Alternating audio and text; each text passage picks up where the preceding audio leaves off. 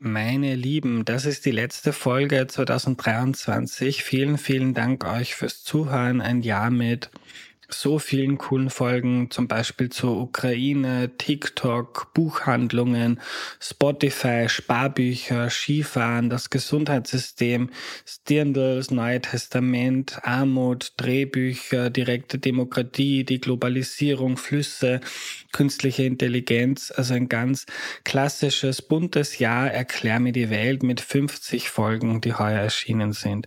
Und dazu 15 Folgen vom Schwesterpodcast Sonne und Stahl zu Ernährung, Landwirtschaft, Nachhaltigkeit, Indien, China, USA, Klimapolitik und Co. Danke, dass ihr zuhört. Danke, dass ihr den Podcast euren Freunden, Familie und Kollegen empfehlt. Vielen, vielen Dank an 359 Menschen, die den Podcast unterstützen. Auf erklärmir.at slash support. Danke, danke, danke. Ich freue mich, wenn wir uns im neuen Jahr in neuer Frische hören. Und jetzt viel Spaß mit einer sehr nerdigen Folge über ChatGPT.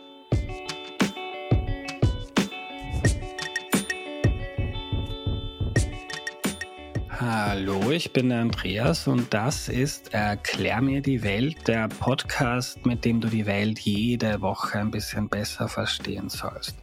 Heute geht es um ChatGPT und wie man das anwenden kann, das erklärt uns Malcolm Verchotta. Hallo. Grüß dich, grüß dich. Ich freue mich sehr, hier zu sein. Ich freue mich, dass du dir die Zeit genommen hast, mich einzuladen, mit mir über dieses Thema reden zu wollen. Und ich hoffe, dass ich den Enthusiasmus, den ich großen Firmen beibringe, aber auch an den Mann oder an die Frau bringen kann.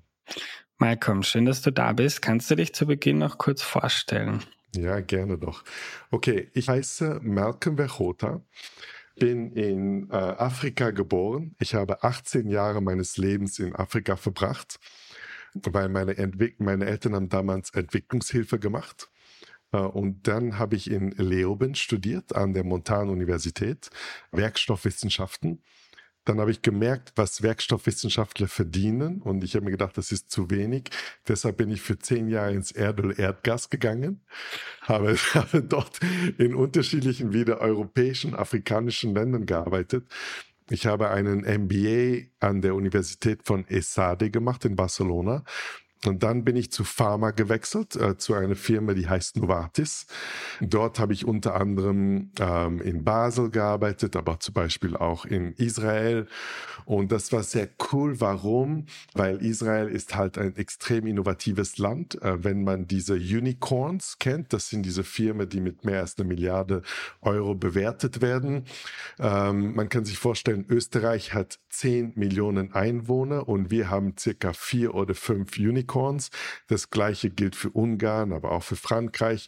Und Israel hat 10 Millionen Einwohner und hat 70 Unicorns. Das heißt, es ist ein extrem innovatives Umfeld. Mhm. Und ähm, dementsprechend habe ich dort sieben Monate eben ChatGPT oder was wir Generative Artificial Intelligence nennen, in eine Business Unit ausgerollt. Und da habe ich wirklich gemerkt, oh mein Gott, das ist eine verrückte Technologie. Und als ich das dann gemacht habe, habe ich mir gedacht, naja, wenn Novartis das Problem hat, dann hat das jeder andere auf der ganzen Welt auch. Und ich gehe und mache mich jetzt selbstständig und helfe Firmen, das sozusagen zu benutzen. Also man spricht ja bei KI und Co immer gerne von den Jobs, die wegfallen, aber du bist so ein Beispiel, ein Job, der schon geschaffen wurde, den es vor zwei Jahren noch nicht gab. In dem Fall schon, aber nicht nur ich. Ich arbeite mit einer eine, eine größere Menge an Leuten. Äh, Profile sehr, sehr unterschiedliche. Also ich arbeite mit einer Person, die heißt Oliver. Und Oliver ist, ich würde sagen, um die 50. Und seine Spezialität war eher Produktivität. Das heißt, er hat sich mit Firmen zusammen hingesetzt und gesagt, schau mal, arbeite deine E-Mails in der Früh ab, mach dies oder das, damit du produktiver bist. Und äh, mit ihm arbeite ich halt und erkläre auch Firmen, wie sie äh, Gen AI benutzen können. Und er sagt, Malcolm, ich habe Produktivität gemacht, aber der Produktivitätsboost schlechthin ist ja Gen AI und ChatGPT sozusagen. Mhm. Malcolm, lass uns gleich mal eindringen, bevor wir an viele praktische Beispiele gehen. Kannst du mal für eine Person, die noch nie ChatGPT benutzt hat, erklären, was man damit alles machen kann? Ja, sowieso. Okay, passt. Also, bevor wir das machen, ganz kurz vielleicht was sind ein bisschen die Probleme, wenn man, und ich rede jetzt von ChatGPT, aber wir werden jetzt auch in den Beispielen sehen, es gibt viele, viele, viele andere Modelle. Also es gibt äh, Google Bard, das ist sozusagen das ChatGPT von Google. Äh, es gibt Perplexity, das ist eine Art von Suchmaschine mit ChatGPT. Es gibt Bing Enterprise, das ist das ChatGPT von Microsoft und so weiter. Und ich denke, der große Fehler, den viele Leute machen, ist, dass sie versuchen, diese Modelle zu benutzen wie Google. Warum? Wir haben 20 Jahre lang gelernt, wie man mit Google arbeitet. Zwei, drei Wörter. Ganz kurz und prägnant. Aber das funktioniert bei diesen Modellen nicht. Bei diesen Modellen muss man relativ viel Kontext geben und relativ viel Erklärung und, und am besten in diesen Modellen reinreden. Warum? Wenn ich ganz normal reinrede, dann werde ich viel Kontext geben. Du, ich versuche das zu machen und mein Chef möchte das haben und das funktioniert aber nicht. Außerdem ist das auch noch passiert. Wenn man aber schreibt, dann bekommt man sehr wenig Input und deshalb auch sehr schlechten Output. Wenn ich mich mit Leuten zusammen hinsetze und die sagen, hey Malcolm, ich benutze ChatGPT, aber da kommt eigentlich nur Mist raus, dann denke ich mir, ja, weil du tust auch eigentlich Mist rein. Extrem wenig Information. Okay? Aha. So, jetzt zu diesem Disclaimer, warum ich eigentlich in solchen Systemen reinreden sollte oder viel Kontext reinreden sollte, erkläre ich mal in einer Minute ChatGPT und diese Large Language Models. Ein Large Language Model, genauso wie das Wort auf Englisch ein großes Modell aus Sprache, ist ein Modell, das mit der KI antrainiert worden wurde, mit Texte, mit Literatur. Die ganzen YouTube-Videos sind drinnen, Podcasts sind drinnen. Das heißt, es ist ein KI-Modell, das antrainiert wurde mit Sprache. Und das Tolle, warum das jetzt funktioniert, aber nicht vor zwei, drei Jahren funktionieren konnte, ist, dass wir jetzt sehr viel Rechenpower haben. Wir haben riesen Rechenzentren, die diese Anzahl von Daten antrainieren können. Und irgendwann mal wortwörtlich hat's Klick gemacht und diese Modelle haben gemerkt, hey, wenn jemand mit mir spricht, also wenn ich jetzt Wörter reintue statt jetzt Code, bekomme ich einen viel, viel besseren Output als viele andere KI-Modelle. Und das ist der helle Wahnsinn. Äh, darf ich bitte mein, mein Screen sharen? Gerne. Okay, toll. Mache ich das jetzt mal. Also, wir werden jetzt mal anfangen mit, äh, mit Bard. Wie gesagt, Bard ist das ChatGPT von Google, okay? Und jetzt einfach nur, ich gebe euch einfach ein paar Beispiele, was einfach gestern Abend passiert ist. So, gestern Abend war ich beim, beim Bier in Lindau, weil ich wohne in der Nähe von Lindau, okay? Und irgendjemand hat gesagt, ja, aber in Lindau gibt's doch diese Konferenz, wo die ganzen Nobelpreisträger kommen. Na, unter normalen Umständen, schau mal, was ich machen würde. Ich würde Google aufmachen, ich würde Konferenz, Lindau, und dann würde ich vielleicht auch noch eintippen äh, Nobel, weil wir ja so sind, okay? Und jetzt, was passiert? Ich würde viele unterschiedliche Sachen bekommen, die ich hier alle aufmachen müsste, eins nach dem anderen, um zu verstehen, worum es überhaupt geht. Aber diese Modelle sind zusammenfassend. There's a conference of Nobel Prize winners in Lindau. Yes, Malcolm, schau mal, diese Konferenz ist hier, die passiert jährlich, die Meetings sind für junge, junge Wissenschaftler etc. Dann wollten wir rodeln gehen. Dann again, statt dass ich jetzt Google wieder aufmache und sage, okay, aber wo kann ich hier in Österreich richtig lang rodeln? Na, schau mal, Du könntest im Wildkogel rodeln, du könntest hier rodeln, du könntest da rodeln und ich kann hier draufdrücken und die Links sehen. Und dann hat sich irgendwie, weil wir wohnen ja neben Gafrescha, weißt du, habe ich gesagt, hey, aber wie schaut's aus mit Gafrescha? Ja, schau mal, in Gafrescha gibt's aber auch in Guatemala. Meinst du jetzt Guatemala oder Österreich?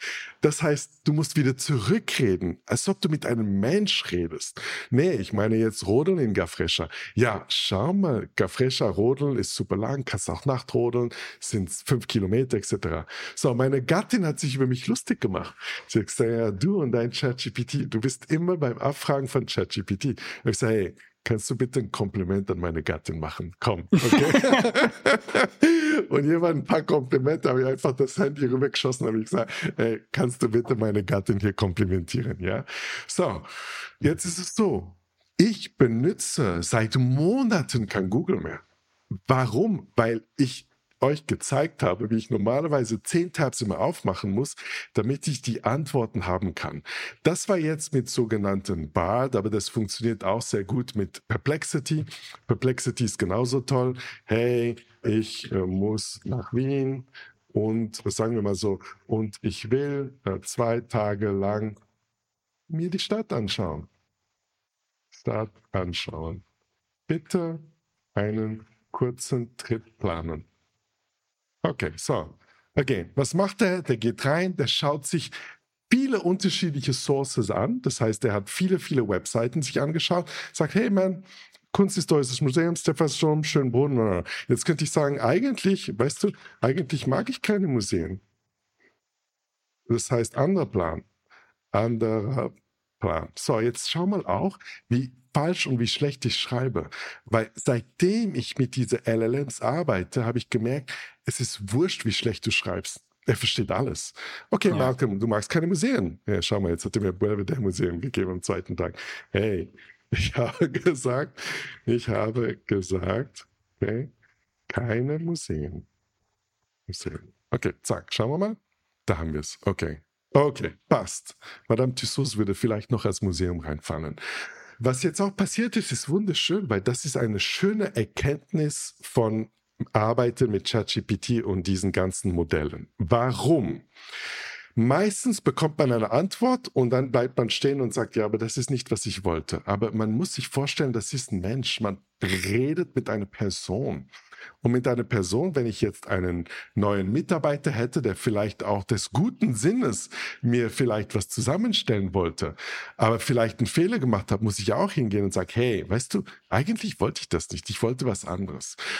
Und ich merke, wenn man sich diesen Ping-Pong antut, dann bekommt man auch relativ gute Antworten. Aber schon nach dem zweiten oder nach dem dritten Satz, ja.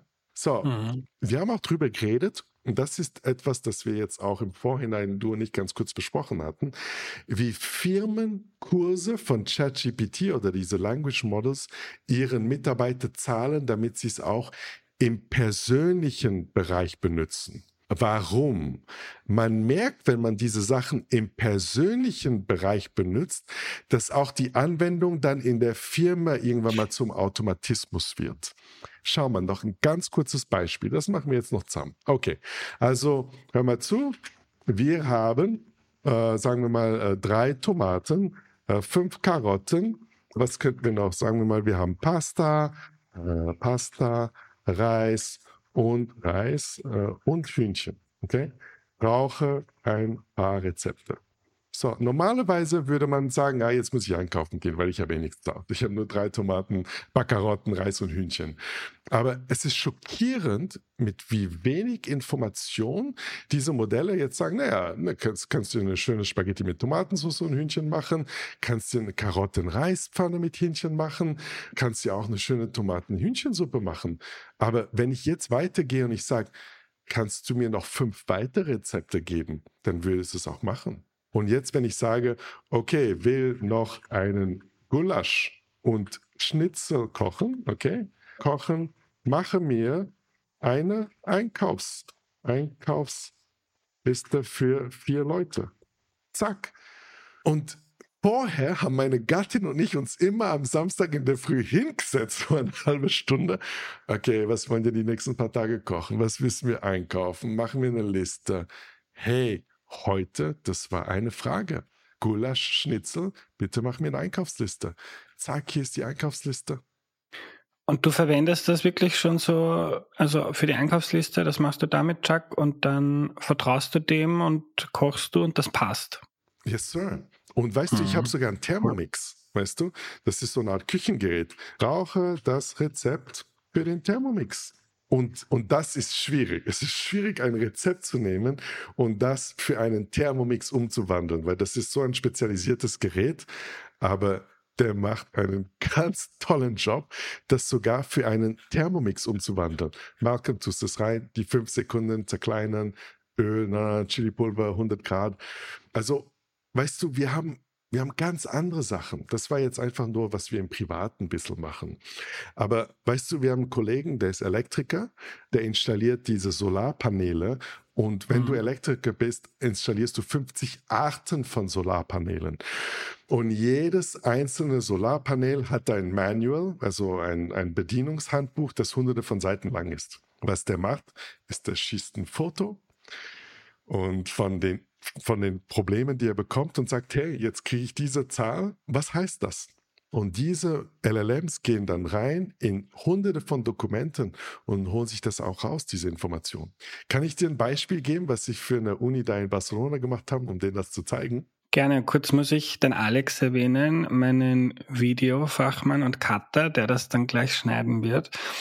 Und der hat mir nämlich vor zwei Stunden erzählt, für die neue Kamera, die ja 5000 Seiten Anleitung hat, fragt einfach ChatGPT und kann es in einer Minute beantworten, wo er vorher eine Stunde irgendwo herumgesucht hat. Ja. Äh, also, und was der Alex macht, ist eben, was auch viele Firmen machen. Zum, sagen wir mal so, sagen wir mal, ich bin im, im Manufacturing, okay? Dann habe ich Normen. Diese Normen sind ja hunderte von Seiten lang und es ist sehr, sehr schwer, Normen zu lesen.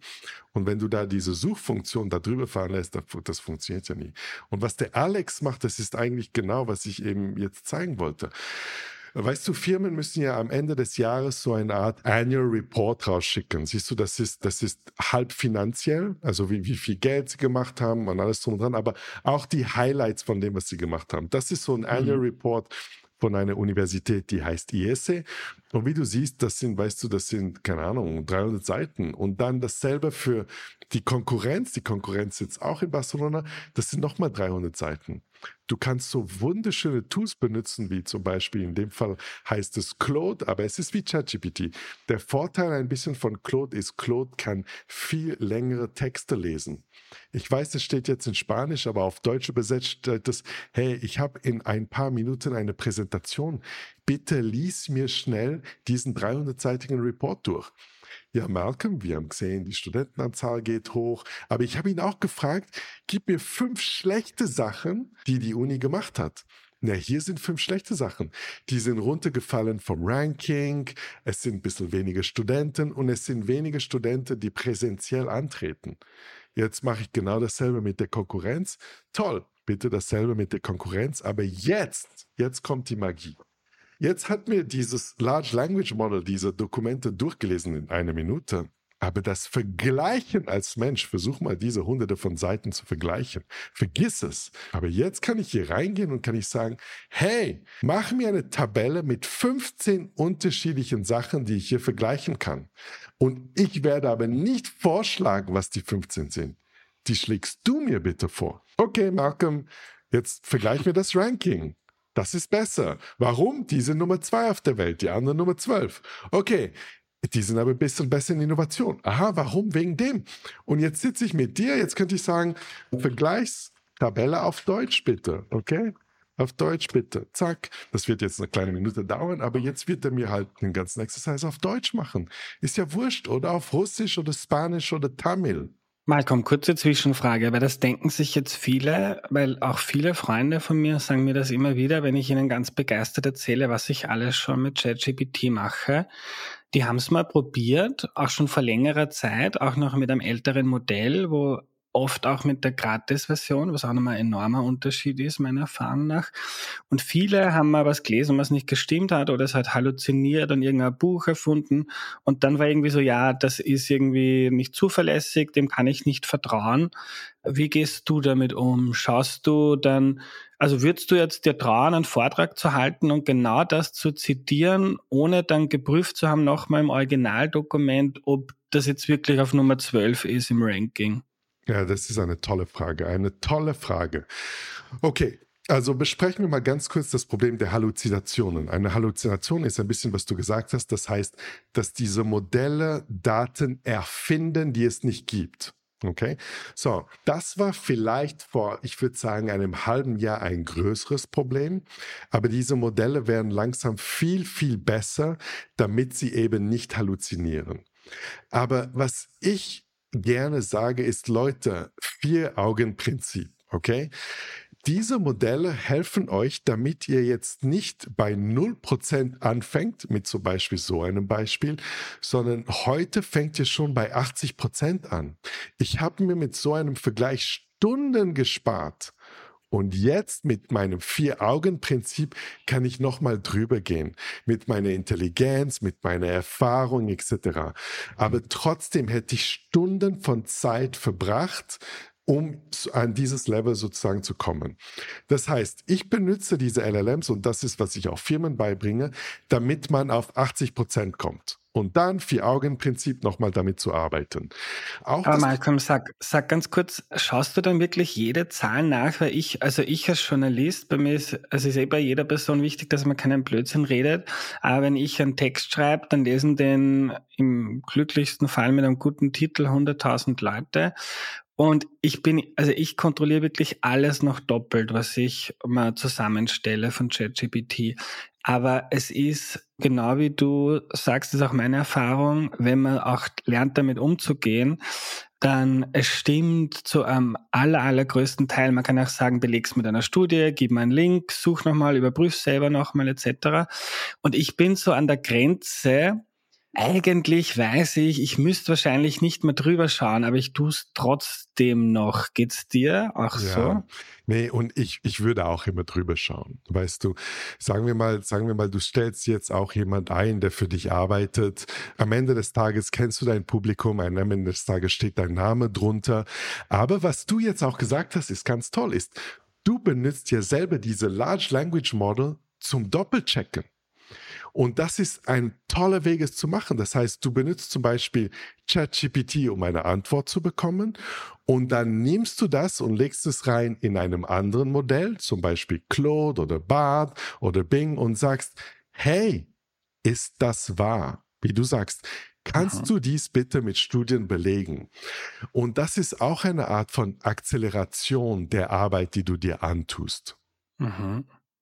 Also du, weil ich habe mich jetzt immer nur auf ChatGPT konzentriert, weil die Leute, die ich lese bei KI, einfach schreiben, dass das das leistungsfähigste Modell ist für die meisten Dinge, die für mich relevant sind. Aber du würdest empfehlen, dass man dann durchaus auch mal ein Ergebnis von ChatGPT zu BART oder zu Perplexity wirft und das nochmal drüber gehen lässt. Auf jeden Fall, auf jeden mhm. Fall.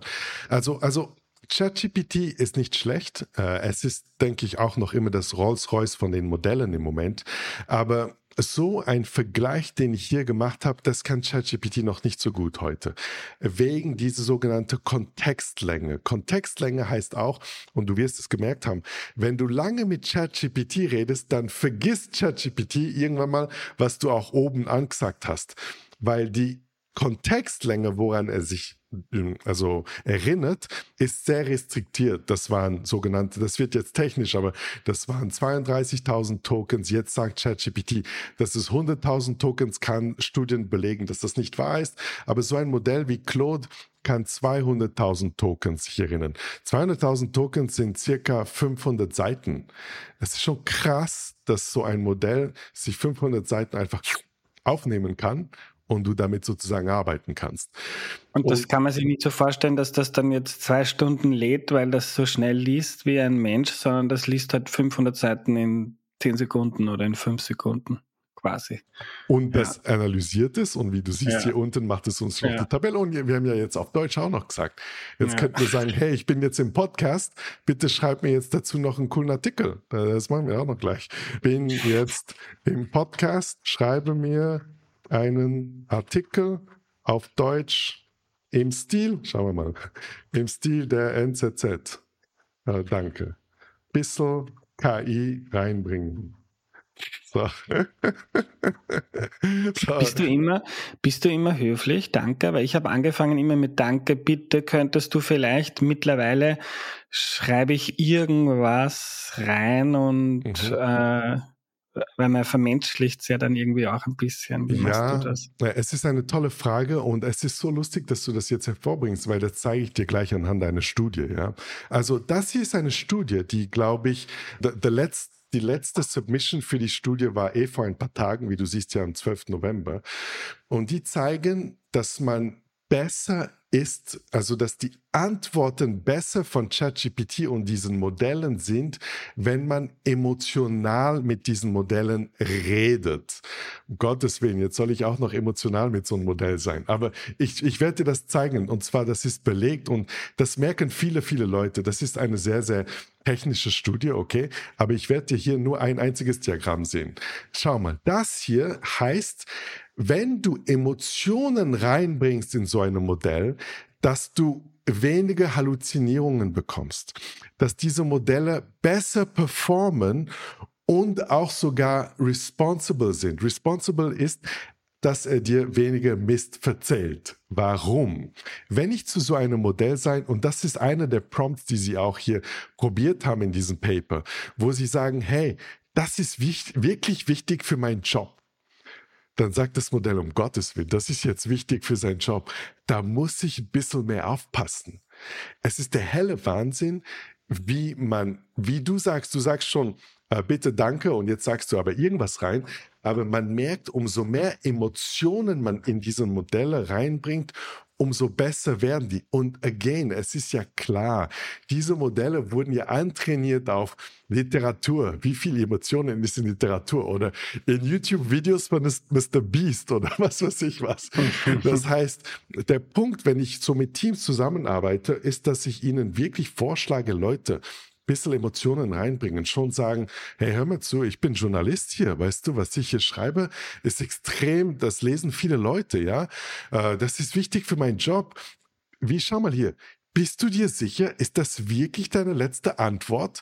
Und dann geht das Modell meistens doch mal rein und sagt, okay, jetzt muss ich schauen, dass ich die Halluzinationen von dem, was ich jetzt gerade gesagt, auch wieder rausbringe. Das heißt, ich, ich kann es dir empfehlen, aber auch jeden anderen. Mit diesen Modellen reden, als ob du wie gesagt mit einem Kollegen redest oder, oder mit, ähm, äh, mit einem, ja, mit mein Kollege wird genauso reagieren, wenn du sagst, kannst mal einen Bericht zusammenstellen, dann würde es vielleicht ähm, durchschnittlich machen. Wenn du sagst, du, hey, die Zukunft meiner Karriere hängt an dem Bericht, dann würde ich sagen, ui, schaue ich nochmal ganz genau, oder? Also immer irgendwie im Prinzip mit einer Person reden, auch wenn es keine Person ist, was teilweise dann auch irgendwie ein bisschen emotional komisch ist, Klar. weil du redest mit einem statistischen Modell wie ein Mensch und es fühlt sich auch sehr an wie ein Mensch teilweise. Ja. Na klar, klar. Und schau mal, während wir geredet haben, ist unser schöner Artikel rausgekommen im Stil der NZZ mit Fakten mit mehr KI-Flair. Noch eine kurze Ergänzung.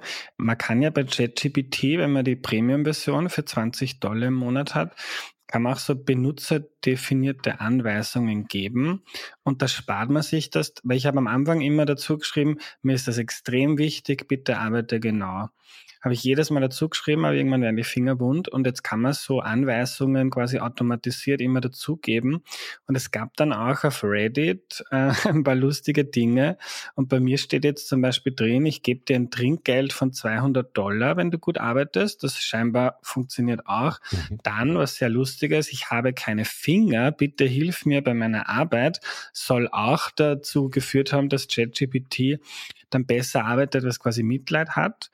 Und dann gibt's noch so, als wenn du korrekt und gut arbeitest, dann bekommst du ein Leckerbissen, also als wäre es ein Hund. Und auch das ja. führt dazu, dass es genauer und besser arbeitet. Ja, und ich gebe dir vollkommen recht, das fällt alles unter Emotional Stimuli. Das mit dem, ich gebe dir 200 Dollar oder 200 Prozent oder 200 Cookies, äh, habe ich auch ein paar Mal probiert. Das funktioniert sehr gut, ja. Ich, diese Custom Instructions funktionieren sehr gut. Aber jetzt hast du etwas sehr Interessantes gesagt. Du hast gesagt, Malcolm, ich bezahle für diese Version, ChatGPT Version 4. Jetzt müssen wir das mal in Kontext setzen. Du bezahlst 20 Euro im Monat für ChatGPT Version 4. Das ist hier, weißt du, ich wohne eine Stunde von Zürich, sind es zwei Bier. Okay? So, aber dieses multimodale Arbeiten, das geht mit der Version 4. Was ist multimodal? Multimodal heißt, ein Bild reintun. Jetzt zeige zeig ich dir das mal. Wir gehen mal hier mal ganz kurz durch. Also das ist zum Beispiel eine Slide, die ich in einem meiner Slide-Decks habe. Und ich denke, dass ich ja gut im Slide machen, weißt du, ich mache sehr gute Slides, ja.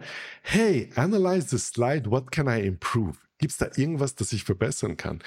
Die Liste ist extrem lang, die ChatGPT gefunden hat, wie schlecht meine Slide eigentlich ist. Malcolm, deine Punkte sind nicht übereinander. By the way, hier hast du das hingeschrieben. Hey, das ist eine komische crazy. Das war einfach nur eine Slide, wo ich gesagt habe, hey, kannst du mir diese Slide bitte verbessern?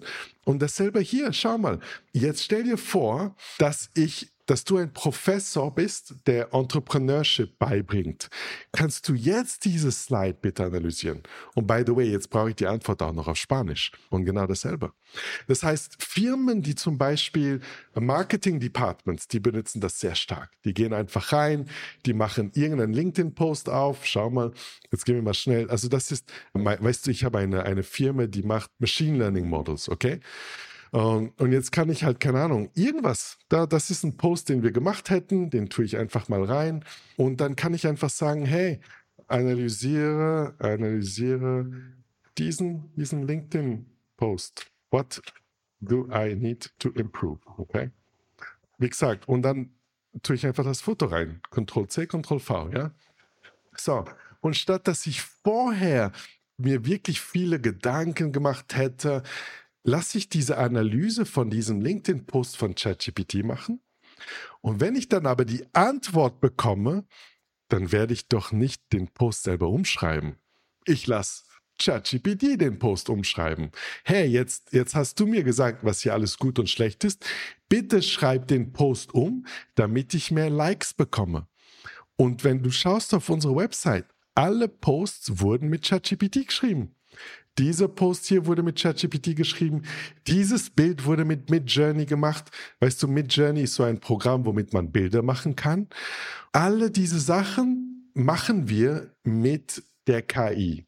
Und wenn ich mit Firmen zusammenarbeite, was ich denen sage, ist, Leute, ihr müsst jeden Mitarbeiter einen Mitarbeiter auf der Seite geben, der mithilft. Und dieser Mitarbeiter heißt Gen AI. Ja. Also hat quasi jeder jetzt ein Gratis oder einen Assistenten um 20 Dollar, der quasi das ganze Internet intus hat und dir helfen kann.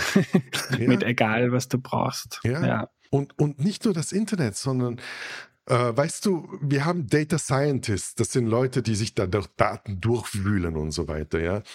Und ich gehe immer rein in Betrieben und sage so, wisst ihr, die Admin oder die Empfangsperson, Male oder Female, die am Eingang bei euch sitzt, ist ein besserer Data Scientist wie jeden Data Scientist, den ihr anstellt. Oh ja, Malcolm, ein Data Scientist kostet 100.000 Euro.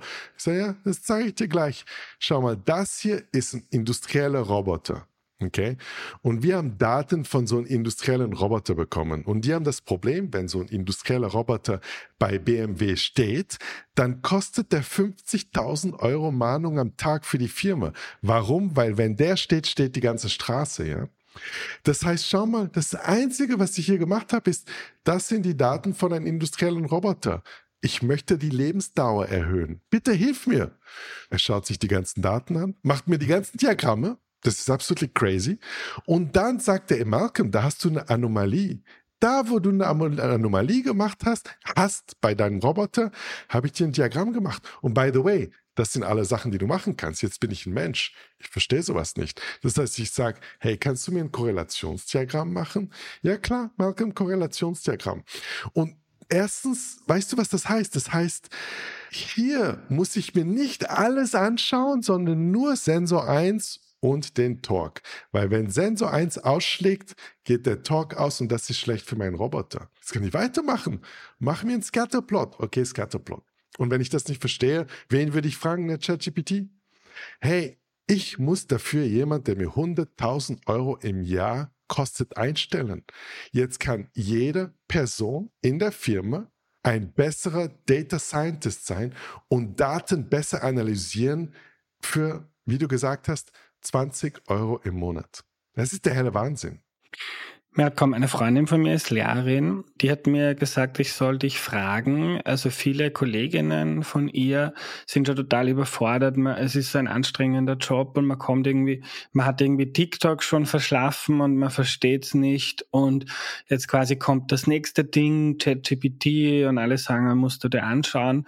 Aber man ist irgendwie überfordert. Und ich soll dich fragen, wie beginnt man denn, sich damit zu beschäftigen, wenn man überhaupt keine Ahnung davon hat und auch gar kein Gefühl dafür hat, wofür ich das jetzt verwenden kann, wo man das eine Hilfe sein könnte? Weißt du, das ist eine tolle Frage. Und das fragen wir gleich ChatGPT. ja, aber, aber, aber es ist wirklich so. Also ich habe da natürlich zwei Tipps, aber wir werden trotzdem ChatGPT fragen. Okay, ich bin eine Lehrerin, okay, äh, sagen wir mal für Zehnjährige, äh, Zehnjährige, wie kann ich ChatGPT nutzen? Bitte eine Tabelle, äh, bitte eine Tabelle mit 15 äh, Ideen. Danke. Okay, cool. So, während er jetzt arbeitet, ich denke, der Nummer eins Tipp ist, Leute, ladet euch die App runter. Warum? Wir sind eher noch am Handy, wir sind eher unterwegs, wir haben viel zu tun und die App von ChatGPT ist toll. Die ist gratis, okay? Und ich habe hier eine ganz tolle Funktion, das sieht man hier vielleicht, das sieht man ja auch nicht, aber das sind so Kopfhörer.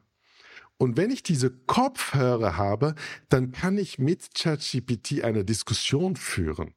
Das heißt, dieselbe Frage, die ich jetzt gestellt habe, kann ich sagen, keine Ahnung, in dem Fall will ich sagen, hör mir zu, ich bin eine Lehrerin und äh, ich bin in der Schule und ich habe viel zu viel Sachen zu tun und ich habe den TikTok-Trend verpasst und jetzt möchte ich wissen gerne, wie ich ChatGPT benutzen kann.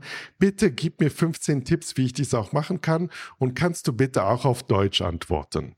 Und jetzt, hoffentlich hört man es im Mikro. Gerne. ChatGPT ist ein vielseitiges Tool, das Ihnen in vielen Bereichen helfen kann. Hier sind einige Tipps. Eins, nutzen Sie ChatGPT. Es ist crazy. Und weißt du was? Wenn ich Auto fahre, ich rede eine Stunde lang mit der App. Äh, jetzt habe ich dieses Problem, jetzt habe ich das Problem, wie würde ich das machen? Und ChatGPT Antwort und ich gehe auf und ab und auf und ab. Das heißt, der, die App, das Runterladen der OpenAI App ist diese Initial Hürde, wo man wenigstens immer diese Technologie an der Hand hat.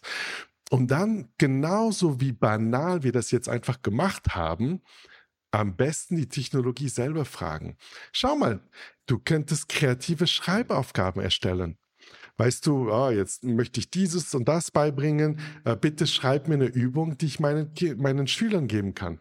Meine Fünfjährige kann nicht schreiben, kann nicht reden, aber sie benutzt ChatGPT, weil sie drückt auf diesen Knopf und dann sagt sie, ich bin Sophia, ich bin fünf Jahre alt und ich möchte das und das und das wissen. Es ist es ist phänomenal. Aber wie gesagt, ich würde wirklich am Anfang mir die App runterladen und dann ChatGPT selber ein bisschen fragen, das ist jetzt mein Profil, das ist meine Rolle, wie kann ich das jetzt ein bisschen benutzen? Und das ist das Coole, also das Beispiel mit deiner Tochter finde ich toll, weil es zeigt, also man muss nicht mehr können wie ein normales Gespräch mit einem Menschen führen. Und das ist oft, ich glaube, oft für Kinder dann fast unkomplizierter, weil ältere Menschen stellen sich eher vor, Computer ist sowieso so überfordern und KI um Gottes Willen. Aber auch bei Kindern von Freunden von mir war das auch so, habe ich kurz mit denen mal so reingeredet, so mach mal einen Dinosaurier, der fliegt. Und dann nach zehn Sekunden haben sie die verstanden und haben Nachmittag die ganze Zeit irgendwelche coolen Comicbilder gemacht, wo ein Ritter mit einem Dinosaurier kämpft und es ist total intuitiv eigentlich. Weißt du, ich habe mit vielen Leuten gesprochen in den letzten halben Jahren, aber keiner hat das so schön zusammengefasst wie du. Das ist so richtig. Eigentlich musst du nur konversieren können. Und das kann eine Fünfjährige auch. Aber wir sitzen vor der Technologie und dann, oh, jetzt ist es Technologie. Jetzt muss ich anders reagieren. Nein, genauso wie du mit deiner Fünfjährigen redest, red jetzt einfach mit ChatGPT. Und weißt du, du hast es jetzt auch gesagt, äh, du hast gesagt, Bilder machen. meine, es ist schon crazy. Weißt du, ich arbeite mit Firmen, die hätten zum Beispiel extrem viel Geld ausgegeben, um mit Marketing Agencies zusammenzuarbeiten. Oder ein Stockfoto ist ja so ein Bild, das du ja kaufen kannst, wo du die Rechte dann hast. Und die haben, I mean, zehn von Tausende von Euros ausgegeben für diese Stockfotos, weil das größere Firmen sind. Aber hier weißt du, erinnerst du dich vorher, habe ich dir gezeigt, auf LinkedIn, das ist zum Beispiel ein Bild auf unser LinkedIn-Post, aber dieses Bild ist von eben Midjourney gekommen. Midjourney ist so wie ChatGPT für Bilder, ja. So, das war's schon. Aber ich kann, wie du sagst, alles eintippen. Keine Ahnung, Audi A6 vor dem Eiffelturm mit einer Businessperson noch davor und dann bekomme ich das Bild und ich kann das als Marketing-Asset benutzen. Meine, äh, ich könnte hier weiter scrollen. Da, viele dieser Sachen benutzen wir eben im Büro oder zum Beispiel sowas. Ich möchte ein futuristisches Environment haben. Ne, zack, hey, die Bilder sind toll. Schau mal, schau mal, wie futuristisch sowas ist. Daten fliegen herum. Ich meine, der helle Wahnsinn. Der helle Wahnsinn. Malcolm, ich möchte gerne ein paar Anwendungsfälle von mir persönlich durchsprechen, was Bitte. du da für Gedanken dazu hast. Jetzt einmal zu, zu der App. Äh, ich habe viel herumprobiert, damit zu sprechen. Äh, und was grandios für mich auch funktioniert hat, ist, es gab da ein paar Artikel von einem Journalisten, den ich sehr schätze, Adam Davidson, und der schreibt halt Artikel, da liest man eine halbe Stunde. Oh, wow. Das ist irgendwie ein, zwei Monate in einem Pocket gewesen und irgendwann ist so klar, okay, du wirst es nicht mehr lesen. Und dann habe ich jemand, dann habe ich gekocht und eine Bluetooth-Box äh, mit einem Handy verbunden, habe gesagt, schau dir den, den und den Artikel an. Und mich interessiert vor allem, also der ist, es ist so ein Journalist und Autor und der ist aufs Land gezogen und hat sich selbstständig gemacht schreibt Bücher und mich hat einfach interessiert, was sich bei dem so tut. Und der und hat toll funktioniert und ChatGPT hat mir zusammengefasst. Äh, dann habe ich nachgefragt, wie schreibt er die Bücher, was ist das eine Strategie? Und dann irgendwann, wie es mir zu langweilig geworden ist, habe ich gesagt, ja, okay, wie machen das andere Top-Autoren? Wie macht das der Malcolm Gladwell oder der Stephen King? Und dann erzählt er, und das ist so, so grandios. Oder meine Freundin und ich, also die quäle ich immer ein bisschen mit ChatGPT.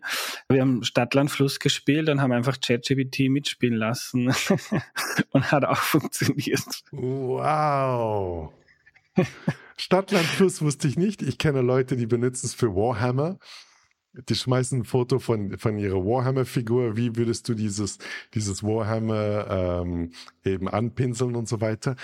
Mhm. Dass du ähm, das, also ich finde, es ist eine sehr, sehr advanced Art und Weise, wie du mit der Technologie umgehst, dass du über Autoren dir Sachen zusammenfassen lässt, dass du den Zugang zur Technologie über Bluetooth machst, während du beim Kochen bist extrem unüblich. Also ich denke, von meinem Freundeskreis kann ich keine fünf Leute nennen, die so mit der Technologie umgehen. Aber wenn ich dich höre, it's the most logical way to continue using this technology. Ja, voll. Wenn man ja eigentlich auch, also ich nutze trotzdem 90 Prozent am Computer, aber ich tue eigentlich am Computer nichts anderes wie reden mit ihm halt übers Tippen. Ja, also warum nicht gleich reden? Ist ja schade, dass das noch nicht geht am Computer. Das wird ja nicht lange dauern, bis man einfach auch mit dem Computer reden kann. Du kannst es, du kannst es überbrücken. Du kannst die mhm. äh, Windows H-Taste drücken. Und wenn du die Windows H-Taste drückst, kriegst du eine Art Diktierfunktion. Das heißt, du kannst ja wohl rein diktieren und dann bekommst mhm. du aber die Antwort geschrieben. Das ist richtig, ja. ja. Richtig, ja. genau. Was ich auch sehr schön finde, sind, sind Workshops zu machen mit ChatGPT. Okay. Das heißt, statt dass man zum Beispiel alle Leute reintut in einen Workshop und alle schreiben auf den Zettel und man verliert die Zettel sowieso irgendwann mal oder auf dem Dashboard, dass man eine ganze Interaktion oder eine ganze, eine ganze Diskussion mit ChatGPT hat wo man sagt, ChatGPT, du wirst jetzt der Moderator sein und du wirst mir jetzt helfen, einen Workshop um dieses und dieses Topic bitte zu bauen. Ja? Wenn du willst, kann ich dir das auch in eine kurze Sekunde ein bisschen vorführen. Gerne, ja. Okay, schau mal. Es ist, es ist extrem spannend. Also, wie du siehst bei diesem Video, dieses Video haben wir aufgenommen an der Uni, okay? Und da haben wir, das war so ein Use Case, weil ich möchte dir die Kundenvideos nicht zeigen. Aber an und für sich ist es so, wo wir einfach gesagt haben, okay, jetzt werden wir nichts schreiben. Und du siehst zwei, drei Stunden lang, wir gehen nur herum. Wir schreiben nichts. Alles geht in ChatGPT. Und ChatGPT ist unser Moderator von unserem Workshop. Okay? Und im selben Thread reden die Leute. Ich rede, die Kollegin redet, ich rede, die Kollegin redet, etc. Der Vorteil, wenn man das natürlich macht, ist, diese Threads werden sehr lange, ja. Siehst du hier, wie lange die Antwort herausgeworden ist? Und deshalb, I'm always advocating, dass man ChatGPT auch einbindet in größere Gruppen, weil eine Synthese zu machen von vielen unterschiedlichen Ideen und Leuten ist wirklich, wirklich schwierig. Aber diese Modelle können das sehr gut. Aber du, du hast dann die, also das Recording mitlaufen mit ChatGPT oder wie genau? Mhm. Genau. Und, ja. da, und, da, und da redet es dann nicht manchmal an Stellen zurück, wo es nicht reden sollte? In dem Fall nicht, weil wir lassen die Antwort einfach schreiben. Das heißt, wir reden sehr wohl über die Diktierfunktion rein. Aber sagen wir mal, ich bin in einem Meeting mit acht Leuten, dann setze ich sie einfach alle und über, über, um den Tisch rundherum und drücke bei mir die Diktierfunktion an. Das heißt, alles, was wir sagen, wird transkribiert und wird in dem System reingefüttert. Mhm, cool. Ja, schon wieder eine neue Idee. Ja, klar, aber auch, aber ja. auch wenn du jetzt, sagen wir mal, eine Analyse von deiner persönlichen Produktivität machen willst, es ist sehr, sehr, sehr schwierig. Schau mal, das ist jetzt äh, einfach nur um zu zeigen, wie das funktioniert. Wir waren, das ist mein Kalender. Ja? mein Kalender schaut wahrscheinlich aus wie dein Kalender. Aber, aber ich wollte mich selber coachen und selber herausfinden, hey, wie kann ich jetzt meine Produktivität ein bisschen verbessern? Das ist ein Screenshot von meinem Kalender. Und by the way, der Screenshot hat eine grottenschlechte Qualität. Call this coach Malcolm, please analyze his calendar. Hey, es ist crazy. Der sagt, Malcolm, erstens hast du mehrere Stand-ups für unterschiedliche Firmen zur selben Zeit. Dann schaut es aus, als ob du dir auch im, noch im, im, am Abend Workshops reinschmeißt. Ich schlage vor, und hier sind viele Tipps, die mir gegeben worden sind, in terms of personal productivity, anhand meines Kalenders für eine Woche meine, was ich in dem Trade dann nachher mach, weitergemacht habe, ist, ich habe ihn dann die letzten fünf Wochen auch noch gegeben. Ich sage, man, also so hätte ich das in Detail noch nie gesehen. Also die Möglichkeiten, sich selber zu analysieren, das, das, ist schwierig. Als Mensch, weißt du, sich selbst Feedback zu geben oder wirklich kritisch zu sein, das will ja keiner. also gute Idee, aber das könnte ich zum Beispiel auch meinen, also ich bin jetzt seit weiß ich nicht, gut zehn Jahren Journalist und einfach mal, ich erzähle ihm mal meinen Arbeitsprozess, wie mache ich das? Ich glaube, dass der gut ist, aber habe ich eigentlich noch nie mit jemandem so ausführlich drüber geredet. So quasi schau dir das mal an und es könnte man vielleicht noch machen, damit es schneller geht, äh, die Texte besser werden, damit es entspannter ist, ich mehr Zeit für andere Dinge habe oder so. Ja, coole Idee, danke. Ja, sowieso, sowieso. Na, ich, äh, again, äh, weißt du, ich, ich kann nicht aufhören. Eine Sache, die, die sehr, sehr cool für Firmen funktioniert, für uns persönlich wird es vielleicht weniger Impact haben, sind sogenannte Digital Twins zu machen. Weißt du, eine Digital Twin ist eine Kopie von einer Rolle oder einer Person. Warum macht man das? Es ist so, du kannst dir vorstellen, in einer Firma arbeiten die Leute sequenziell. Okay? Die haben ein Meeting mit Andreas, dann mit Malcolm, dann will das Legal Department mit der Person reden, dann Marketing, dann der Kunde etc. Und alle diese Sachen passieren eins nach dem anderen. Okay?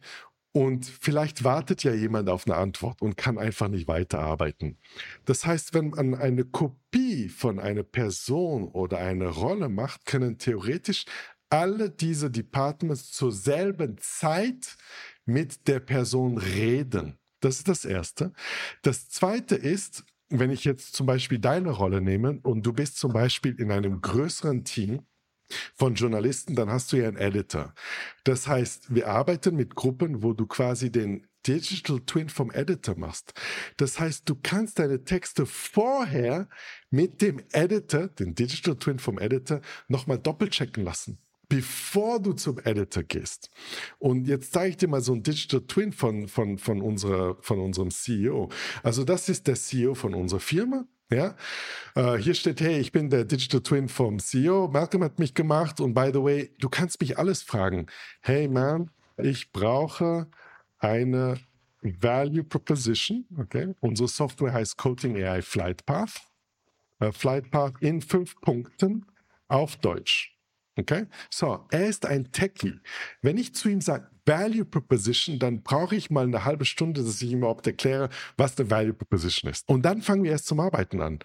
Aber der weiß es. Das heißt, ich kann dieses ganze Ping-Pong, ich stehe meistens um vier in der Früh auf, ich kann meine E-Mails arbeiten, mit dem Digital Twin von der Person reden und um acht in der Früh schreibe ich, hey Marlon, ich habe das mit deinem Digital Twin schon gecheckt. Und dann geht die Diskussion viel schneller voran. Geil. Und was ist das für eine Technologie dahinter? Also du kannst das mit vielen unterschiedlichen bauen. Äh, in dem Fall ist das äh, Chatbase, aber du kannst das mit einer anderen Website bauen, die heißt Dante. Aber dazwischen, also Dante AI, aber dazwischen kannst du das auch mit ChatGPT schon machen. Das heißt, wenn ich in ChatGPT reingehe, dann kann ich hier in ChatGPT mir sozusagen einen GPT bauen. Das siehst du hier. Ja. Und diese Quasi GP eine App. Yes, eine, eine App. Yes. Ja. Und in diesen Sachen tust du nicht nur private Info, also private, du tust nicht nur Firmeninformationen, weil bei uns ist es eine Firma, deshalb haben wir halt die Plattform Chatbase benutzt, sondern sehr wichtig, damit diese Digital Twins funktionieren, musst du auch die Person Hyper-Personalization machen. Das heißt, du musst die Person von Grund auch auf verstehen. Hyperpersonalization versteht man so, das zeige ich dir auch gleich, das dauert noch eine kleine Sekunde, ist, in dem Fall werde ich meine Schwester nehmen, weil ich habe dafür ihre Einverständnis. Deshalb tue ich immer meine, meine arme Schwester Hyperpersonalization machen. so, sagen wir mal, ich treffe einen Kunden, okay? Oder eine Person, die ich nicht kenne. Das ist ihr LinkedIn-Profil. Hey, ich kann versuchen, ihr LinkedIn-Profil zu verstehen. Ist ein bisschen schwierig. Aber es ist sehr schwierig, eine Person zu verstehen. Aber nicht mit ChatGPT. Weil schau mal, das Einzige, was ich bei ChatGPT mache, ist, ich sage einfach, hey, wer ist Shirley? Ja? Und ich kann entweder ihr, Chat, ihr LinkedIn-Profil reintun. Hier, who is Shirley Bachota? Oder ich kann ihr LinkedIn-Profil reintun. Aber jetzt muss ich ein halber Psychologe sein, um zu sagen, was sind fünf von ihrer Werte und Verhaltensweisen. Jetzt bekomme ich die Werte und Verhaltensweisen von Shirley. Ich wusste nicht, dass es einen Wert gibt, der Digital Humanism heißt, aber ChatGPT weiß es. Und jetzt kann ich aber ihr psychologisches Profil inferieren. Weißt du, was das heißt? Das heißt, wenn ich ein psychologisches Profil von einer Person habe, dann weiß ich, wie diese Person tickt. Ist sie eher detailorientiert? Wie verkaufe ich an diese Person? Please infer the MBTI of Shirley. This is a MBTI, that's how you speak to her. Und jetzt sage ich, keine Ahnung, ich möchte, dass sie 250.000 Euro in ein ETF-Vehicle investiert und bitte align es an ihren MBTI und, und, und Values and Behaviors. Und normalerweise, wenn Leute sowas lesen, dann fallen sie vom Hocker, weil es spricht sie schon extrem stark an. Das heißt, Sales Teams, wenn ich sowas zeige und ich komme zurück in einem Monat, die reden immer mit Kunden vorher oder versuchen diese Kunden vorher zu verstehen. Die machen so einen Prozess, natürlich ist da ein bisschen mehr dahinter, um ihre Kunden hyper zu personalisieren. Weißt du? Stell dir vor, wir ja. hätten das jetzt gemacht vor unserem Call, dann hättest du äh, mich hyper personalisiert, hättest sagen können, stell Malcolm fünf Fragen, wo du dir sicher bist, dass er zum Schwitzen anfängt. Und jetzt musst du nichts inferieren, weil die Technologie ja. das weiß. Ja. Du, ich habe versucht, also ich habe mal einige so GPTs, also Apps erstellt. Da funktionieren ein, einige schon toll für mich. Also zum Beispiel Zusammenfassungen meiner Podcast-Episoden mit dem Transkript, das auch von der KI erstellt wurde. Ähm, und einiges mehr, sogar so Zeitstempel für YouTube macht man SEO optimiert, ähm, wow. ähm, Thumbnails etc. Das funktioniert schon super.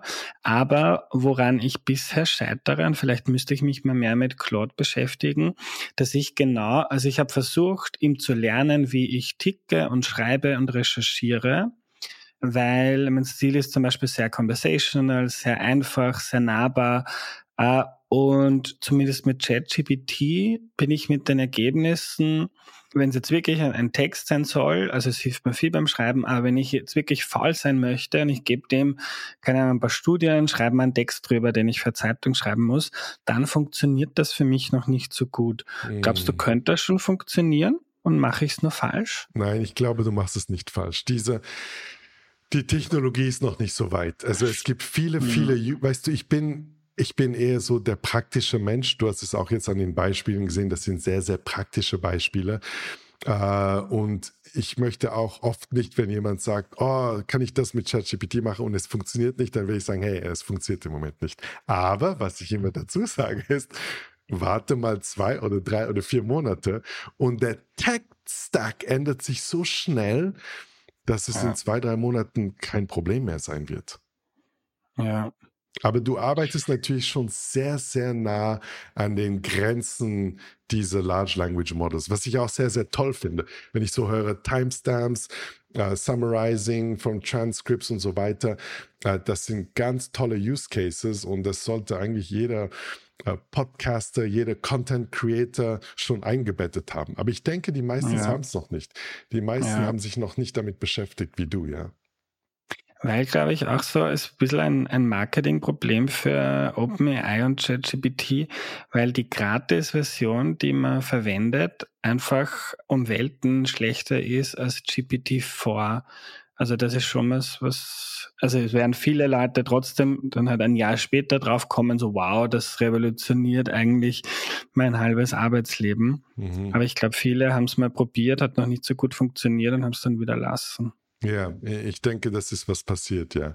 Wobei ja. in einem professionellen Umfeld ist es jetzt natürlich schon anders, weil, weißt du, es gibt so schöne McKinsey-Studien, die sagen, äh, eine der Top drei Prioritäten von jedem CEO ist im Moment äh, KI, ja. Und deshalb in einem professionellen Environment ist es schon langsam so, dass die alle Druck bekommen, weil die sehen, hey, unsere Konkurrenten laufen uns davon. Das heißt, es wird schon sehr viel investiert in Ressourcen und das ist Teil, warum ich jetzt auch einen Job habe, dass Firmen Leute reinholen, Trainings machen, den Kollegen helfen, das zu benutzen, aber auch die Use Cases zu identifizieren. Hey, wo kann ich das jetzt eigentlich in meinem Betrieb einsetzen? Ja. Hm, da würde ich noch gerne über meine Use Cases noch ein bisschen ja, reden. Gerne doch. Wenn, also zum Beispiel, ich mache am Ende des Jahres immer so einen Rückblick, sowohl persönlich als auch ähm, beruflich. Schau mal an, was habe ich geschrieben, auch welche Podcast-Folgen gemacht, welche haben gut funktioniert, wo sind, wo sind die Leute lang dran geblieben. Und habe mir gedacht, ja perfekt, das mache ich mit ChatGPT. Ich gebe ihm dann diese Informationen. Und so quasi jetzt hilf mir, einen Plan zu machen fürs nächste Jahr, wenn das Dinge sind, die die Leute sehr interessiert hat, was könnte ich nächstes Jahr machen, mit welchen, mit welchen Gästen, wie könnte ich da vorangehen? Hast du da noch Tipps, wie man ChatGPT oder wie ich das so quasi ein bisschen auch als Business Coach verwenden kann? Weil ich arbeite selbstständig, ich habe eine Mitarbeiterin, aber sehr viel mache ich mit mir selber aus und da ist ChatGPT eh mittlerweile mein wichtigster Mitarbeiter, um alles durchzubesprechen. Ja, so für Geschäftsstrategie. Klar, ne, das ist eine tolle Frage. Also ich würde mir einen Custom GPT bauen. Okay. Warum? Weil in so einem Custom GPT kannst du relativ viel Information reintun. Das heißt, du könntest dann, wie du sagst, die ganzen Analytics von deinem Podcast reintun, etc. Und dann würde ich diese ganze Diskussion mit dem Custom GPT haben. Um nochmal zurück darauf einzugehen, erinnerst du dich, unsere LinkedIn-Posts, unsere Marketing-Lady macht mhm. das eben mit so einem Custom GPT. Und wenn ich heute sage, hey, wir müssen bitte einen Post schreiben, dann fragt sie den Custom GPT ab. Das heißt, du würdest den Custom GPT bauen, diese ganzen Informationen reintun und dann würdest du aber in den sogenannten Base Prompt versuchen, das ganz genau zu erläutern, was du machst. Also was ist ein Base Prompt? Ein Base Prompt ist, hinter so einem Custom GPT sind ein paar, zwei, drei Linien, die erklären, was dieses GPT macht.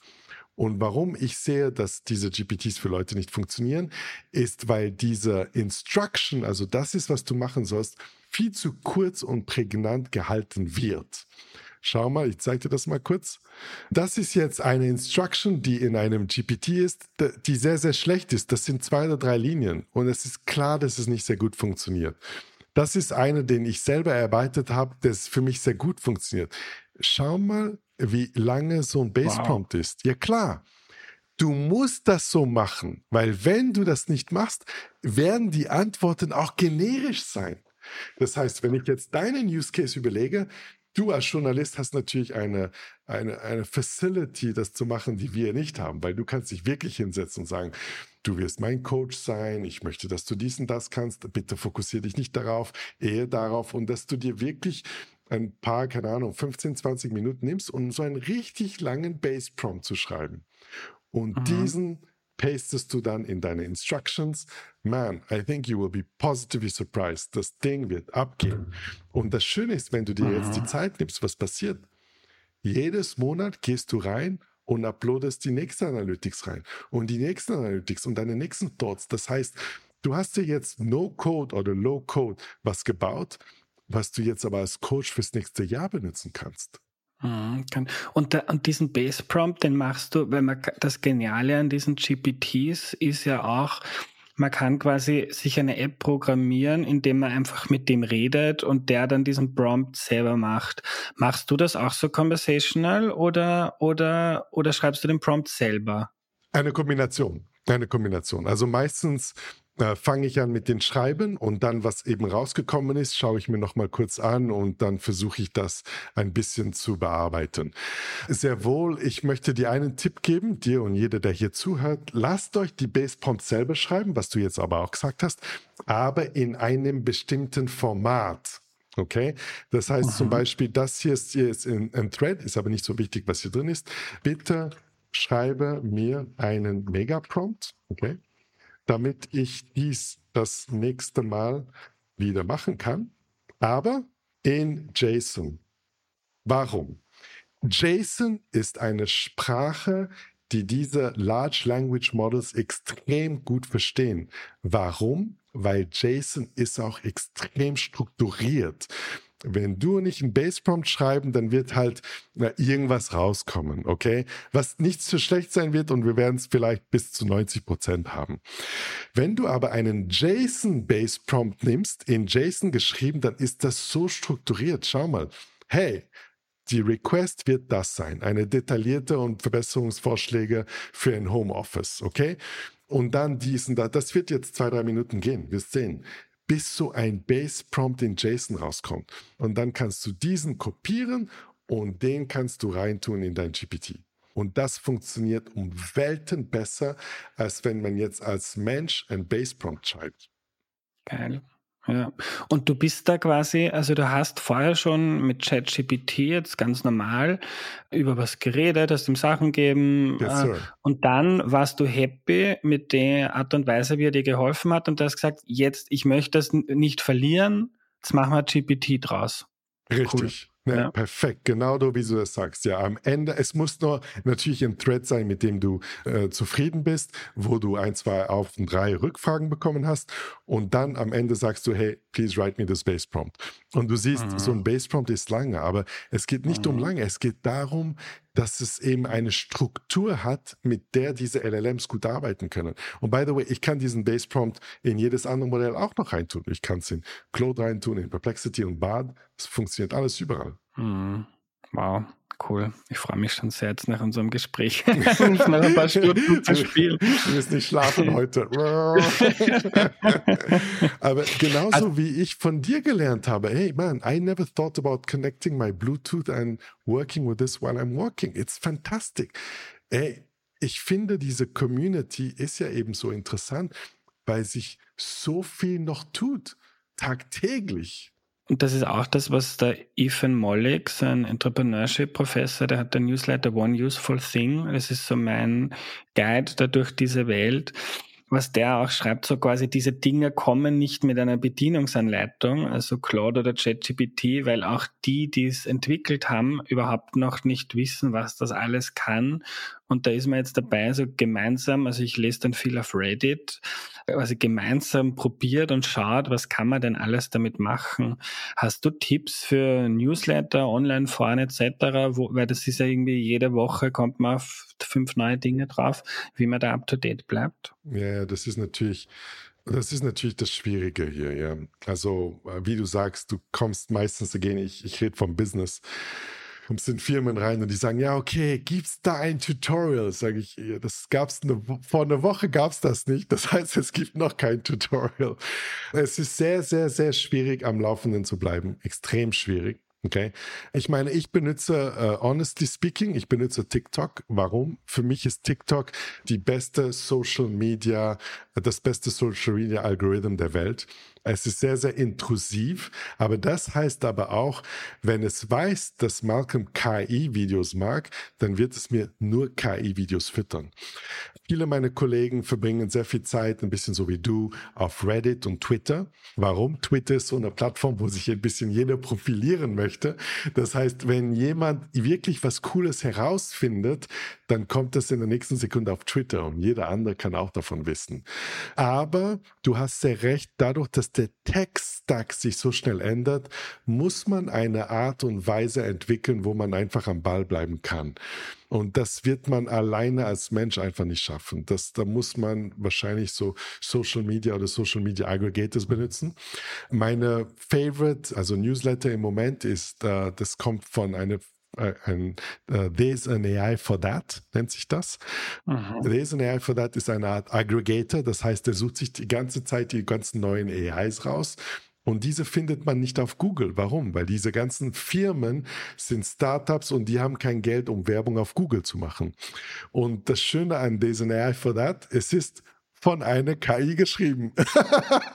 das heißt, es ist nicht mal ein Mensch, der das macht, weil das geht mhm. gar nicht. Wir schaffen es nicht, diese ganze Information zu crawlen und dann nachher noch ein Newsletter zu machen. Aber ich kenne One Useful Thing nicht und ich werde mich da auch gleich an, anabonnieren. Mhm. Ja, das ist toll. Der macht auch viel, der kriegt auch viele Beta-Zugänge von OpenAI, weil er dann Studien macht und ähm, ChatGPT evaluiert mit anderen Wissenschaftlern. Also der ist wirklich vorne dabei und sehr toll.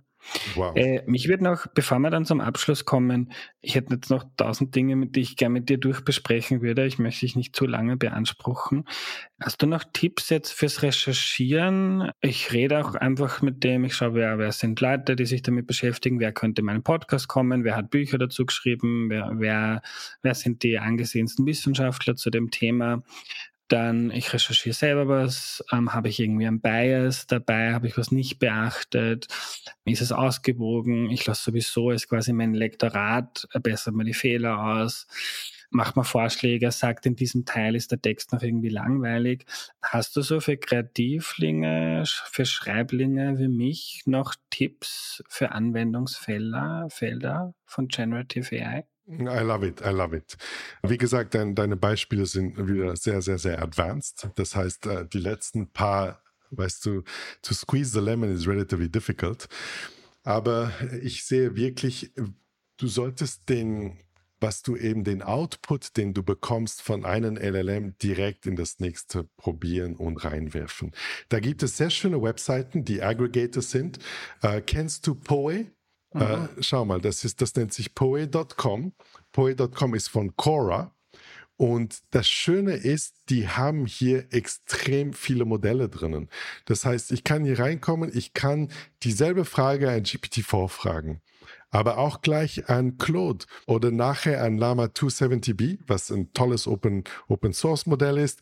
Das ist Google Palm, das ist Gemini Pro, was wir jetzt präsentiert worden sind von Apple, aber auch Mistral. Das Schöne an Mistral ist folgendes, ist, das ist ja eine neue Art und Weise, eine LLM zu bauen. Weißt du, die haben ja dahinter Agents. Das heißt, du gibst eine Anfrage und je nachdem, für wen diese Anfrage ist, wird es an einen anderen Agent hinter der Plattform gegeben. Die arbeiten zum Teil multi-agent miteinander und schicken die Antworten dann wieder zurück an den User. Und das sehe ich bei, bei Leuten, die wie dir arbeiten, dass du noch mehr rausholen kannst, indem du, und das habe ich hin und wieder, ich habe Claude offen, dann habe ich Poe offen, dann habe ich ChatGPT offen und stelle einfach dieselbe Frage in alle drei. Und dann merke ich, wer mir in dem Moment ein bisschen besser helfen kann. Und es kann auch sein, dass es nicht mal ein großes Modell sein muss wie ChatGPT, sondern manchmal auch ein relativ kleines Modell äh, wie ein Mistral 70B, I mean 7B. Also Poe-Account mhm. machen, mit den unterschiedlichen Modellen spielen und dieselbe Abfrage an allen zur selben Zeit stellen. Cool, werde ich gleich probieren. Malcolm, zum Ende. Du bist da so vorne dabei, da beim Herumprobieren. Ich lese gerade ein Buch von Ökonomen, die vergleichen Generative AI mit Elektrizität von der Wirkung her. Das hat irgendwie auch das da, also es manchmal kommt man sich ein bisschen blöd vor, wenn man drüber redet und ich auch im, im beruflichen oder privaten Umfeld, wie revolutionär das ist, was da gerade passiert, weil gleichzeitig, wenn man irgendwie rausgeht, aber die Welt schaut noch genauso aus wie vorher Und die Ökonomen beschreiben das in dem Buch. Bei der Elektrizität hat es auch am Anfang ein paar einfache Anwendungsfälle gegeben, nennen das Point Solutions. Also man hat einfach die quasi Petroleumkerze dann mit einer Glühbirne ersetzt. Dafür muss man keine Prozesse, Organisationen, Systeme ändern. Und um sie, bis sich das durchgesetzt hat, hat es das 40 Jahre gedauert. Und dann aber ist Elektrizität was völlig wirtschafts-, gesellschafts- und systemveränderndes. Aber sowas dauert. Siehst du das auch so, dass das so eine große, umfassende Veränderung ist? Und skizzier uns mal, was du glaubst, was das für uns alle heißt. Mhm. Äh, ich sehe es genauso. Weißt du, es ist total brutal. Hey, meine Fünfjährige kann Sachen herausholen aus so einem System, wo ich ein halber Akademiker sein müsste. Und wie ich das sehe, ist, ich denke nicht, dass der Rollout hier 40 Jahre dauern wird. Warum? Weil der Druck wird nicht von, wie gesagt, der Druck wird nicht vom privaten Umfeld kommen, aber wird von den Firmen kommen. Weil ich arbeite mit, mit großen Banken, weißt du, ich arbeite zum Beispiel mit Pharmafirmen. Und wenn du ein, zwei Konzerne hast, die wirklich nicht sagen, okay, das benutzen wir jetzt einmal, sondern nee, wir versuchen jeden einzelnen Prozess, den wir machen, mit Generative AI auch noch zu boosten, dann werden die den anderen Firmen wegrennen. Und alle Investoren werden sagen, hey, wie schaffen die das? Was, was, was macht ihr hier, Leute?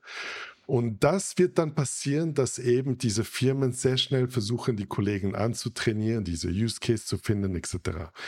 Und der zweite Punkt ist folgendes. Ich hätte jetzt nicht unbedingt Angst, dass es zu großen Societal Problems kommen wird, aber wo ich denke, dass wir ein Riesenproblem haben, und das wirst du schon tausendmal gehört haben, ist, es ist nicht die KI, die uns den Job wegnehmen wird, sondern es ist jemand, der die KI benutzt. Du bist im Vergleich zu deinen Podcaster-Freunden so weit weg im Voraus. Du kannst deine Kunden besser verstehen, deine Podcasts besser verstehen, deine ganzen Transcripts besser machen. Das heißt, du wirst denen davonlaufen. Es ist revolutionär, was im Moment passiert. But I feel a bit like you, dass manches noch nicht gecheckt haben. Ja. Und, und was heißt das jetzt für für jemanden, der, also ich habe irgendwie, ich habe so das Gefühl, ich habe das Glück, ich bin schon etablierter Journalist, ich habe eine Community, die Leute kennen mich. Ich mache mir jetzt nicht so viele Sorgen, dass mich da, dass ich da sofort völlig umgeschwemmt werde von einer aber jetzt zum Beispiel wieder auf dieses Buch zu referenzieren, das heißt, falls wer lesen möchte, Power and Prediction, The Disruptive oh, wow, Economics of Artificial Intelligence. Oh, Für toll. YouTube hatte ich es auch in die Kamera. Ähm, die schreiben zum Beispiel, äh, es ist seit einiger Zeit, kann, können KI-Modelle Röntgenergebnisse besser analysieren als Radiologen. Klar. Das ist aber jetzt ein Beispiel, wo man ganze Prozesse und Systeme umstellen muss, damit das dann wirklich auch die KI erledigt.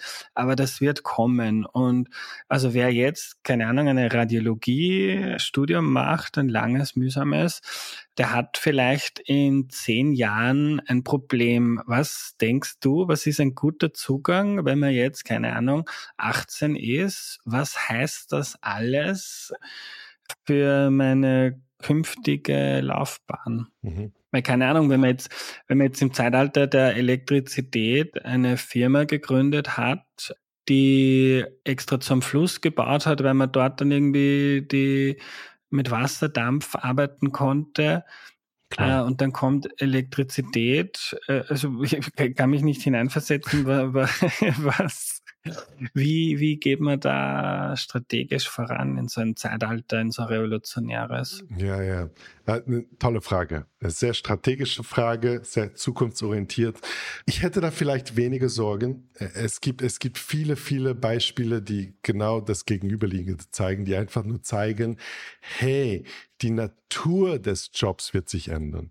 Äh, das, ist, das ist ein wonderful Diagramm, das, das siehst du in vielen Publikationen und so weiter. Was man hier sieht, ist, hier unten sind die Anzahl der Bankomaten, die installiert worden sind. Und hier sind die Mitarbeiter, die eben an der Kasse stehen, also nicht an der Kasse, sondern, weißt du, bei der Bank. Wie heißt das die Person, die am Eingang steht von der Bank? A Security, meinst du Security? Nein, nein, nein. Äh, weißt du, wenn du hingehst und dann sagst, oh, ich möchte bitte einen Kontoauszug haben oder ich möchte bitte. Ah, ein Schalter. Ja, genau, die Person, ja. Der, der Schalterbeamte. Dann hat jeder gesagt, um Gottes Willen, jetzt kommen die Bankautomaten, jetzt werden diese ganzen Schalterbeamte äh, verschwinden. Aber das stimmt nicht. Die sind mitgegangen mit der Technologie. Warum? Weil sich die Natur des Jobs geändert hat. Vorher ist man vielleicht zur Bank gegangen, um sich noch Geld zu holen, aber jetzt geht man hin, um den Kredit zu besprechen oder jetzt möchte ich noch das machen oder ich brauche eine Versicherung. Banken verkaufen Versicherungen. Das heißt, ich denke, dass die Natur der Jobs sich ändern wird. Aber die Natur der Job wird einen riesengroßen Anteil von KI-betriebenes Knowledge brauchen. Es wird solche Leute brauchen wie du, die intuitiv sagen, okay, statt dass ich das Problem löse wie meine nächsten zehn Kollegen, wie kann ich jetzt GenAI oder ChatGPT oder die nächsten fünf Modelle, die rauskommen werden, benutzen? Das heißt, ich denke gar nicht, dass ein 18-Jähriger oder ein 18-Jähriger sich unbedingt riesengroße Sorgen machen muss, es sei denn, er oder sie wird Copywriter werden, wo ich sagen muss, naja, in San Francisco sind jetzt alle Copywriter, haben keinen Job mehr. Copywriter auf Deutsch, Werbetexter. Yes, ja. Sir, genau. Und äh, warum? Weil ChatGPT das einfach viel besser kann. Und ich denke, dass Jobs mitgehen werden, aber was man sich dementsprechend überlegen muss, ist, okay, wenn ich das jetzt studiere, hey, ich muss mir eine Uni aussuchen, die jetzt schon einen Fokus drauf hat. Ich möchte keine Namen nennen. Man braucht nur auf LinkedIn zu gehen. Auf LinkedIn sieht man sofort, welche Uni damit wirbt. Hey, im ersten Semester lernst du bei uns ChatGPT, im zweiten Semester, wie man so ein Feintuning von so einem Modell macht und im dritten Semester machst. Es ist wurscht, ob du Medizin studierst oder keine Ahnung, ob du Journalist wirst. Das ist wichtig, weil das ist eine Key Skill, die man braucht innerhalb der nächsten paar, nicht Jahre, sondern Monaten. Weißt du, und ich, ich lehre an der Universität von Esade und ich sag dir, diese Kids, die sind meilenweit uns voraus. Jetzt vielleicht nicht uns, aber viele der Kollegen und diese Leute kommen jetzt in, in, in, in Jobs hinein. Es mhm. ist sehr scary. Das heißt, Firmen haben fast eine Obligation, dass sie so schnell wie möglich ihre Mitarbeiter auf solche Technologien antrainieren. Ja. Und man kann zumindest sagen, also bin da ganz bei dir. Ich habe Volkswirtschaft studiert und das, das gibt tausende Beispiele, wo eine neue Technologie gekommen ist und es hat sich immer die Natur von Jobs verändert, aber uns geht selten die Arbeit aus, weil der Mensch hat irgendwie nie genug und es gibt immer tolle neue Dinge, mit denen man sich beschäftigen kann oder die man auch gerne haben. Yes, sir ha haben möchte. Aber man kann zumindest sagen, so wie wenn man eine Textilfabrik hatte vor 200 Jahren und dann nicht mitgemacht hat, irgendwie bei der Elektrizität, ist es da genauso. Die anderen laufen dir davon. Und ja, also man sollte, man muss sich keine Sorgen machen, dass man keine Arbeit hat oder dass man irgendwann keine Kunden mehr hat. Aber wenn man das ignoriert, dann muss man sich Sorgen machen. Allerdings. Ja.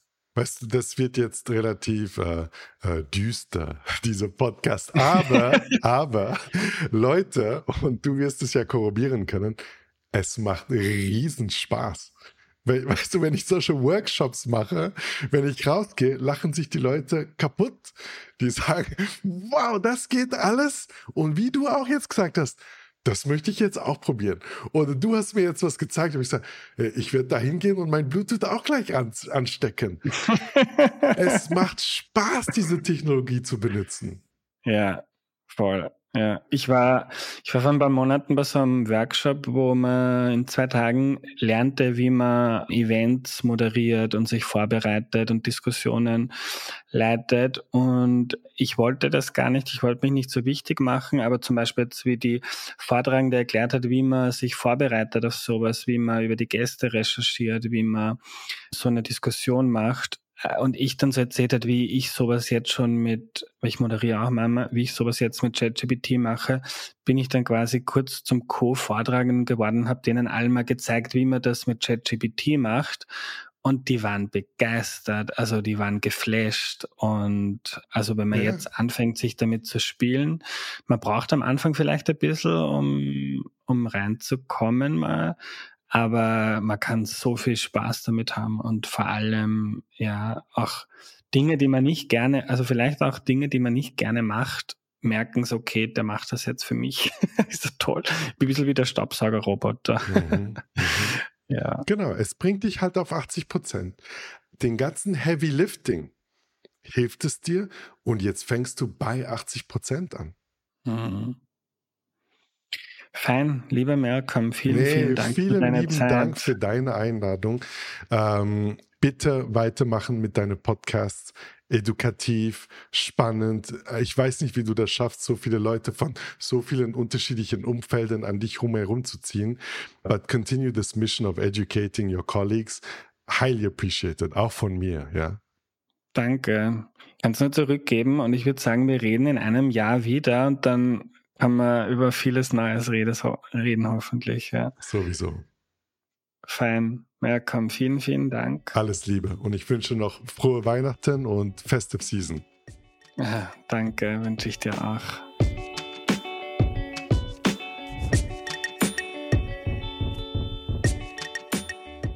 Was nehme ich mir mit? Ich habe mich schon sehr viel mit ChatGPT gespielt, aber einige Dinge, die mir Malcolm heute erzählt hat, werde ich unbedingt so schnell wie möglich ausprobieren.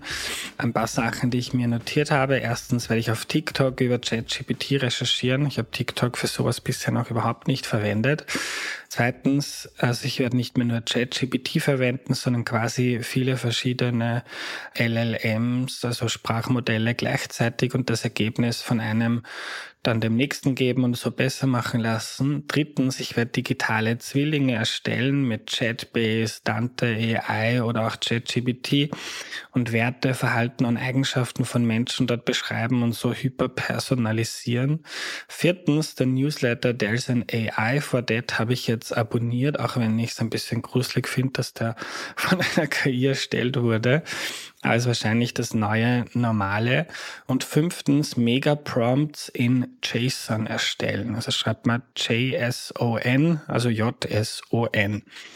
Meine Lieben, in den ersten Folgen 2024 geht es um Außerirdische und das Träumen. Zwei meiner allerliebsten Folgen, Erklär mir die Welt ever. Macht es gut, rutscht gut rüber und vielen, vielen Dank für euer Interesse an meiner Arbeit. Das ist die größte Freude überhaupt. Bis nächste Woche und nächstes Jahr, euer Andreas.